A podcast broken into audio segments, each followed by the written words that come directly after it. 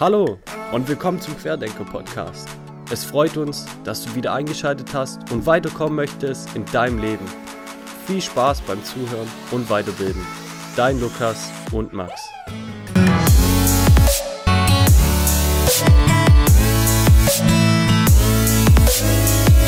In der heutigen Folge geht es um das Thema Aktien, Börse und im Allgemeinen Investments am Kapitalmarkt. Wir werden euch hierbei davon erzählen, was ihr dabei beachten solltet, warum ihr beim Thema Investments querdenken solltet, unsere Meinung zu Aktien, Börse und vor allem auch den klassischen Sparmethoden.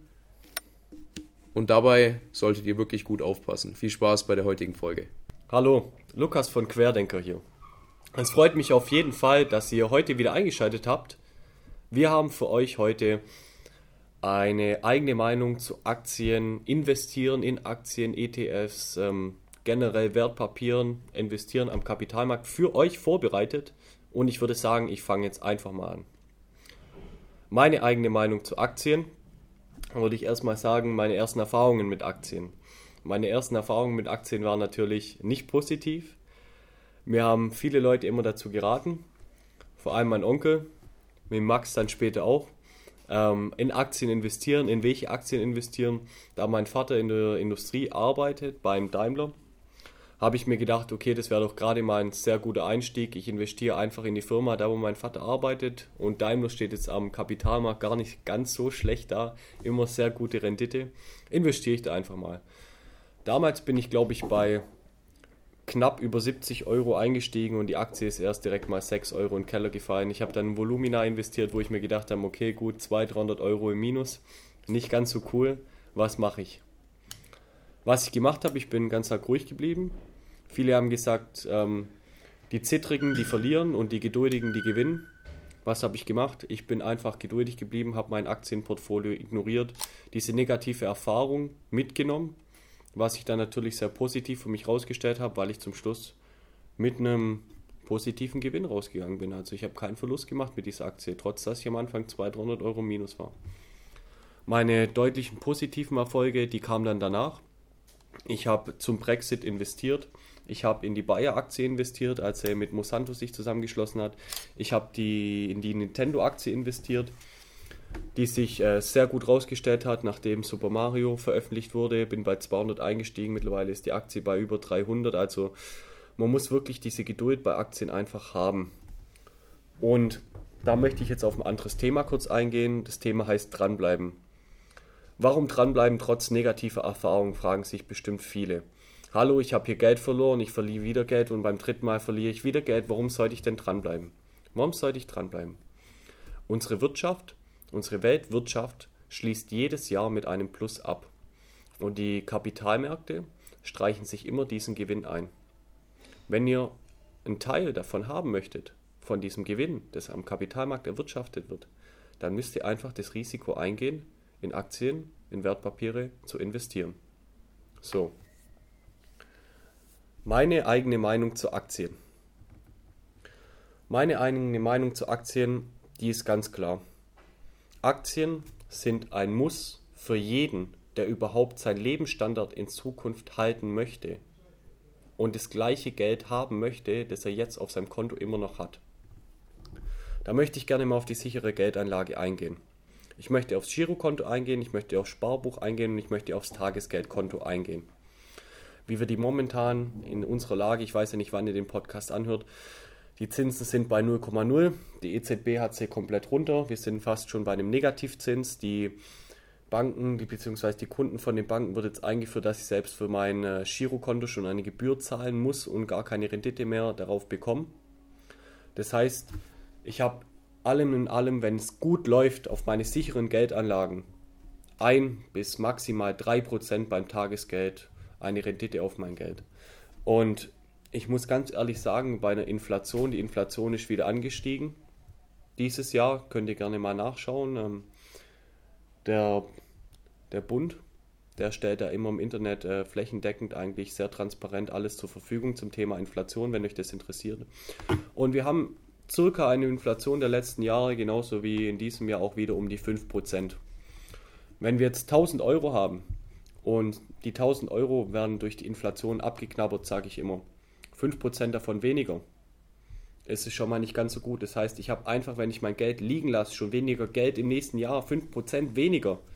Und wenn mir dann Banker erzählen, wenn mir dann Banker wirklich erzählen, dass ich Gewinn machen kann mit einem Girokonto, mit einem Sparbuch, dann sage ich, mein Geld ist nicht mehr gesichert für die Zukunft, sondern mir fehlt Jahr für Jahr mehr. Mir fehlt Jahr für Jahr immer mehr Geld. Ich mache also durch die Inflation einfach nur ein Minusgeschäft. Ich verliere immer mehr Geld. So. Der Schlussstrich daran ist, wer Geld überhaupt behalten will, also wer nicht mal es vermehren möchte, sondern wer einfach möchte, dass sein Geld gleich bleiben soll, dem bleibt nichts anderes übrig, wie zu investieren. Und da möchte ich gerne mal an die Skeptiker, die Skeptiker, die einfach sagen, okay, ich habe Angst vor Neuem, ich hatte auch Angst vor Neuem, am Kapitalmarkt zu investieren, ich kann diese Angst verstehen.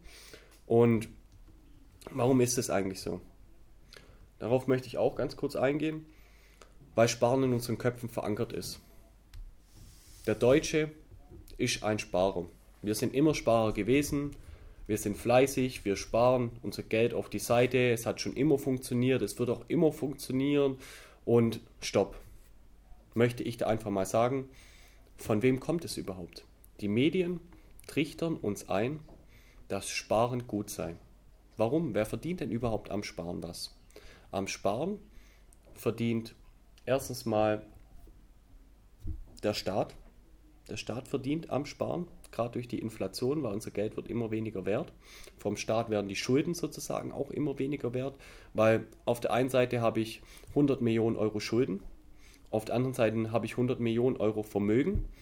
Wenn jetzt die Inflation kommt, sind meine Schulden weniger wert und mein Vermögen ist auch weniger wert.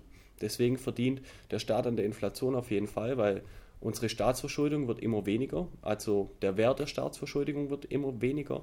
Das trichtet uns der Staat ein. Und jetzt gerade mal, wenn ich auf die ganzen Bausparkassen und die ganzen Lebensversicherer gehe, die uns immer eintrichten in, unseren Werbungen. Selbst der Punker spart hier Bausparvertrag, hier macht da einen Bausparvertrag, hier macht da einen Bausparvertrag. Halt, stopp. Denkt mal quer, Leute. Denkt mal wirklich quer. Warum machen die das überhaupt? Wer betreibt Werbung kostenintensive Werbung, um damit euch was zu schenken. Niemand schenkt euch was. Da wirklich mal ein bisschen skeptisch sein und auch mal ein bisschen querdenken. Und hat schon jemals eine Person oder ein Unternehmen Werbung für Aktien gemacht? Weil an unserem Weltmarkt, unser Weltmarkt, der geht ja jährlich mit einem Plus aus dieser ganzen Geschichte raus. Und wer verdienen möchte, der muss an den Kapitalmarkt gehen, weil es bleibt für jeden was am Weltmarkt übrig der wo sagen kann, okay, ich verdiene mir hier das ein oder andere Brötchen mit da nebenher dazu. Wenn man sich mit dem Thema Sparen mal länger beschäftigt, dann gibt man bestimmt auch mal den Begriff, äh, ich bitte ich euch auch mal ganz kurz jetzt auf Stopp zu drücken und den Begriff legaler Betrug einzugeben. Wenn ihr legalen Betrug eingebt, Das ist unglaublich. Da kommt in Google Lebensversicherung und Bausparvertrag. Also die Leute, die verdienen da einfach sich dumm und dämlich, indem ihr spart. Stoppt es, denkt um, denkt quer auf jeden Fall und fangt an, in Aktien zu investieren. Das ist meine eigene Meinung. Im Fazit zusammengesagt, ein klares Muss. Also für jeden, der überhaupt sein Geld erhalten möchte, der etwas verdienen möchte. Wir haben jetzt nicht mal über das große Geld geredet, wir haben nur darüber geredet, überhaupt unser Geld zu behalten, uns nicht weiterhin zu verlieren. Der muss einfach in Aktien investieren. Also es bleibt da einfach kein Weg dran vorbei. Und wenn wir jetzt den DAX angucken, äh, Max, vielleicht könntest du ja kurz mal den DAX an, angucken bzw. aufrufen. Der DAX, der hat in den, äh, im letzten Jahr bzw. in den äh, letzten drei Jahren, wenn wir mal da drauf gehen, immer mit einem Plus von. Naja, gut, also langfristig gesehen ist er auf jeden Fall. Langfristig gesehen sind wir immer bei, bei 10% Rendite. Das bedeutet, ich mit meinen 5% abgezogen von der Inflation bin ich immer noch bei 5% Rendite. Das ist okay, da habe ich mein Geld zumindest erhalten. Also selbst wer in den ETF, in den gestreuten Bündel der 30 äh, Top-Unternehmen, die im DAX gelistet sind, investiert, der fährt eigentlich immer gut und schlägt die Inflation. Deshalb ich bin ein Befürworter von Aktien und ich kann es nur jedem ans Herz legen. Bitte beschäftigt euch mit dem Thema. Investiert nicht einfach blind, sagt nicht, es funktioniert nicht und auch bei der ersten negativen Erfahrung nicht sofort abschrecken, sondern einfach mal sagen, ähm, ich habe eine Aktion ausgeführt, ich bin der Schuldige an der Sache, ich war derjenige, der die Aktien gekauft hat, nicht die Aktien sind schlecht, sondern vielleicht war meine Entscheidung schlecht und vielleicht muss ich meine Entscheidung in der Zukunft überdenken und vielleicht einfach mal sagen, okay, ich beschäftige mich mehr mit dem Thema und es wird Bestandteil meiner finanziellen Intelligenz, mich einfach mit dem Thema Aktien zu beschäftigen. Ich hoffe, ich könnte euch meine Meinung ans Herz legen und dass ihr ein bisschen mal drüber nachdenkt, mal ins Denken kommt, Thema Aktien, hallo, wie sieht es da überhaupt aus? Soll ich investieren, soll ich nicht investieren? Und wir werden noch euch ein, zwei Folgen zu Aktien bringen, ein Special, alles Mögliche, aber jetzt seid ihr schon mal grob ins kalte Wasser gesprungen, was in der Zukunft auf euch zukommt. Gerade was unsere Meinung zum Thema Aktien ist. Der Max, der hat jetzt auch noch was Eigenes für uns. Schieß los, Max. Genau, erstmal vielen Dank, Lukas, für die umfassende ja, Meinung zu, zu Aktien und allgemein zur Börse. Jetzt komme ich. Äh, in meinem Fall, vielleicht zu meiner Geschichte mal ganz kurz. Ähm, auch ich habe mich natürlich, nachdem ich jetzt, sage ich mal, ich bin jetzt 19 Jahre alt, habe mein eigenes erstes Geld wirklich richtig verdient, bin jetzt auch schon fertig mit der Ausbildung. Dementsprechend ist es auch schon ein bisschen was, was ich investieren konnte. Dann macht man sich natürlich Gedanken, wo man das äh, Geld investiert und wie man es investiert. Auch ich bin dann auf das Thema Aktien und vor allem bei mir auf das Thema ETF gestoßen. Komme ich aber gleich dazu, ähm, was genau mich da so gereizt hat, beziehungsweise so reizt und warum ich euch es wirklich wärmstens ans Herz legen kann ja, wie gesagt, ähm, für mich Beginn meiner Aktienkarriere, um es mal so zu formulieren. Ich äh, bin Angestellter in der Industrie, ähm, arbeite für den, für den Daimler. Und in meinem Fall war es dann eben so, dass mal wieder die jährliche Belegschaftsaktienaktion äh, ja, stattgefunden hat, wo man eben als Arbeitnehmer zu vergünstigten Konditionen Aktien von seinem eigenen Unternehmen kaufen kann. Das heißt, man bekommt, ja, wie gesagt, vergünstigt die Aktien und macht dementsprechend eigentlich wirklich ein gutes Geschäft, weil man die Aktien zu einem günstigeren Preis wie den Marktwert kauft. Ähm, und das ist eigentlich eine gute Sache. So habe ich dann angefangen, musste mir dann mein erstes eigenes Depot eröffnen, in dem Fall bei der Deutschen Bank, weil das der Partner ist von diesem Belegschaftsaktienprogramm. Äh, und ja, da habe ich mir dann meine ersten Aktien gekauft. Dann im, im Endeffekt habe ich natürlich viel darauf ge, ähm, ja, spekuliert, nicht, dass die Aktie enorm in die Höhe steigen wird, weil bei so einem großen Unternehmen wie beim Daimler oder auch bei anderen DAX-Konzernen ist die Wahrscheinlichkeit, dass die Aktie noch groß steigt, eher weniger gering. Dafür gibt es andere Unternehmen, aber an sich, der Grund, warum ich investiert habe, waren eher die Dividenden, die man Jahr für Jahr dort bekommt und die sind eigentlich recht, ja, recht gut und auch äh, werden eigentlich jedes Jahr gezahlt. Deswegen Falls ihr auf der Suche seid nach ein paar gut beständigen Aktienunternehmen, würde ich euch empfehlen, zwar nicht euren kompletten, äh, euren, euren, euer komplettes Geld nur in Einzelwerte zu in investieren, aber ein paar Einzelwerte kann ich auf jeden Fall empfehlen, da, wo man äh, seine Dividende dann jedes Jahr kassiert. So, natürlich stellt man sich dann auch die Frage, wo eröffnet man sein Depot? Ähm, wie gesagt, äh, ich habe es euch ja gerade gesagt, ich habe bei der Deutschen Bank mein Depot dann eröffnen müssen, weil ich sonst an der Belegschaftsaktienaktion nicht teilnehmen könnte, aber da liegen sie jetzt eben und ja, da liegen sie eben. Zusätzlich dazu habe ich noch ein äh, Depot bei der Comdirect Bank. Hat einfach folgenden Hintergrund, ähm, weil man dort ETF-Sparpläne kostenlos besparen kann, beziehungsweise ETF, ähm, ja, ETF-Wertpapierkennnummern äh, kostenlos besparen kann. Es gibt natürlich, ich komme jetzt mal zu dem Thema ETF, damit man da überhaupt mal die Hintergründe, äh, dass wir die mal besprochen haben. An sich ETF sind Exchange Traded Funds, auf Deutsch börsengehandelte Indexfonds. Hört sich jetzt ein bisschen kompliziert an. Ich erkläre es euch mal kurz. Ähm, jedes Land, zum Beispiel Deutschland, hat den DAX. Äh, in Amerika ist es der NASDAQ oder der SP 500. Das sind die sogenannten Indizes oder in, also die Index. Ähm, in diesem Index sind die größten Unternehmen in dem jeweiligen Land gelistet. Das ist wie die erste Bundesliga sozusagen.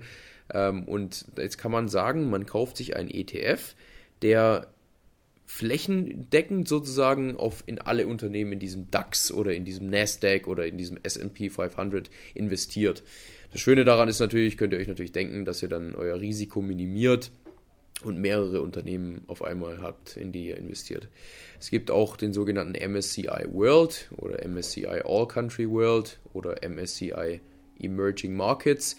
Äh, komplizierte Begriffe, was meine ich damit? Das ist einfach nur ein äh, Index, der den komplett, die komplette Weltwirtschaft bei dem MSCI World ähm, beziehungsweise MSCI Emerging Markets sind es dann die aufstrebenden äh, Industrieschwellenländer, ähm, in diese investiert man dann.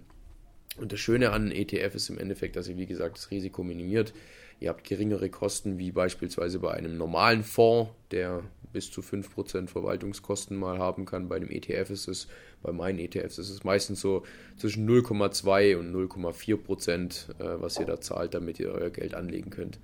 Und die Indizes, äh, die langfristig hat äh, die Vergangenheit gezeigt, dass die eigentlich immer gestiegen sind. Ähm, auch wenn es jetzt mal zu einem Crash kam, äh, langfristig steigen diese, diese Indizes. Deswegen ETF kann ich euch nur empfehlen. Äh, Überbegriff von ETF sind ETP, also Exchange Traded Products. Es gibt nämlich zusätzlich noch zu ETF, gibt es auch noch ähm, äh, ETC, das sind sogenannte Exchange Traded Commodities, sprich ihr habt börsengehandelte Rohstoffe. Das heißt, ihr könnt zum Beispiel sagen, ähm, ihr investiert in ja, Rohstoffunternehmen äh, an der Börse und dann investiert dieser, dieser ETC für euch in die zum Beispiel Goldunternehmen. Ist auch eine gute Sache. Die, wie gesagt, das sind alles äh, Sachen, die ich euch nur empfehlen kann. Da habt ihr langfristig eine gute Rendite. Zwar keine exorbitant hohe Rendite, aber die ist auf jeden Fall in Ordnung. So viel dazu.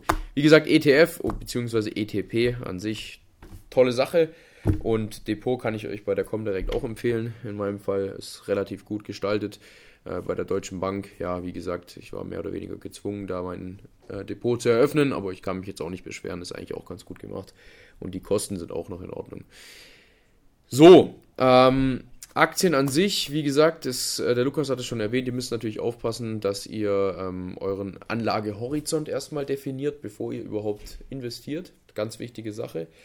Ähm, das heißt, bevor ihr euch irgendwas kauft, macht euch erstmal klar, wann ihr dieses Geld wieder braucht. Ich gebe euch ein Beispiel. Ihr sagt, ihr möchtet jetzt in Aktien investieren. Ihr wisst aber ganz genau, dass ihr nächstes Jahr für 3000 Euro in Urlaub geht. Jetzt investiert ihr 3000 Euro in irgendeine Aktie und das Geld braucht ihr in einem Jahr genau wieder. In einem Jahr kann es natürlich sein, dass die Aktien mit 10% im Minus sind. Ihr seid aber jetzt verpflichtet, das Geld wieder zu haben. Was macht ihr? Ihr verkauft eure Aktien im Minus. Schlecht. Deswegen macht euch immer klar, welchen Betrag ihr wann braucht und dementsprechend investiert ihr dann. Ganz wichtig. Ich gebe euch ein Beispiel. Ihr habt 5000 Euro zum Investieren.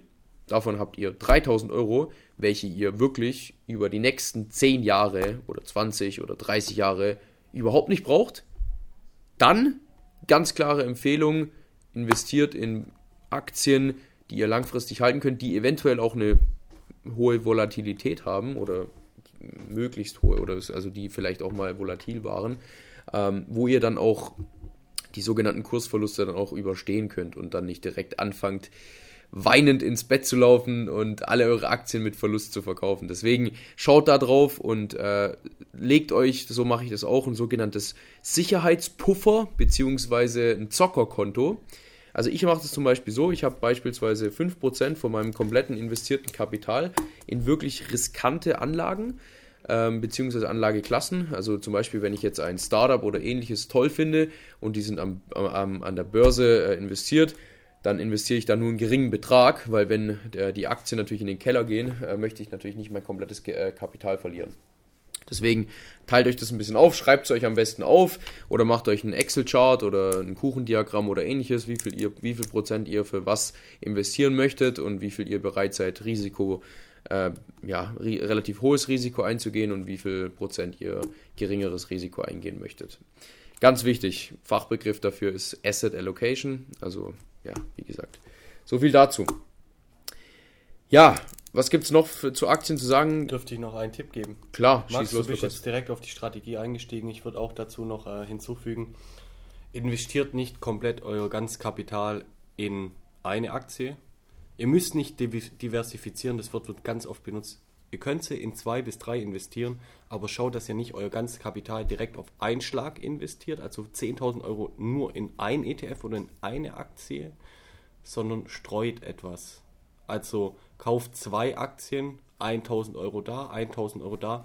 Kauft dann nicht sofort für 1.000 Euro, sondern fangt an, kauft im ersten Monat für 150 Euro, im zweiten Monat für 150 Euro, im dritten Monat für 150 Euro und wenn ihr sicher seid mit diesem Wertpapier, investiert euer komplettes Kapital da rein. Aber tastet an, pflanzt viele Samen und guckt, welcher Baum am höchsten wächst und pflegt den höchsten Baum. Mehr kann ich dazu nicht sagen. Unsere ja. eigene Meinung ist, glaube ich, ganz klar. Fazit, klares Muss. Fangt an zu investieren. Die Gründe sind nochmal offengelegt. Vielen Dank fürs Zuhören. Das war's, euer Lukas und Max. Schon ist der Podcast wieder zu Ende. Vielen, vielen Dank fürs Zuhören. Bevor du nun ausschaltest, wäre es top, wenn du uns auf iTunes eine möglichst gute Bewertung hinterlässt, denn iTunes rankt die Podcasts nach Bewertungen. Zum Schluss noch, falls du Anregungen, Themenvorschläge oder anderes hast, schreib uns doch einfach bitte auf podcast.querdenker@gmail.com. Und bedenke immer, Mach aus dir und deinem Leben mehr und denke quer.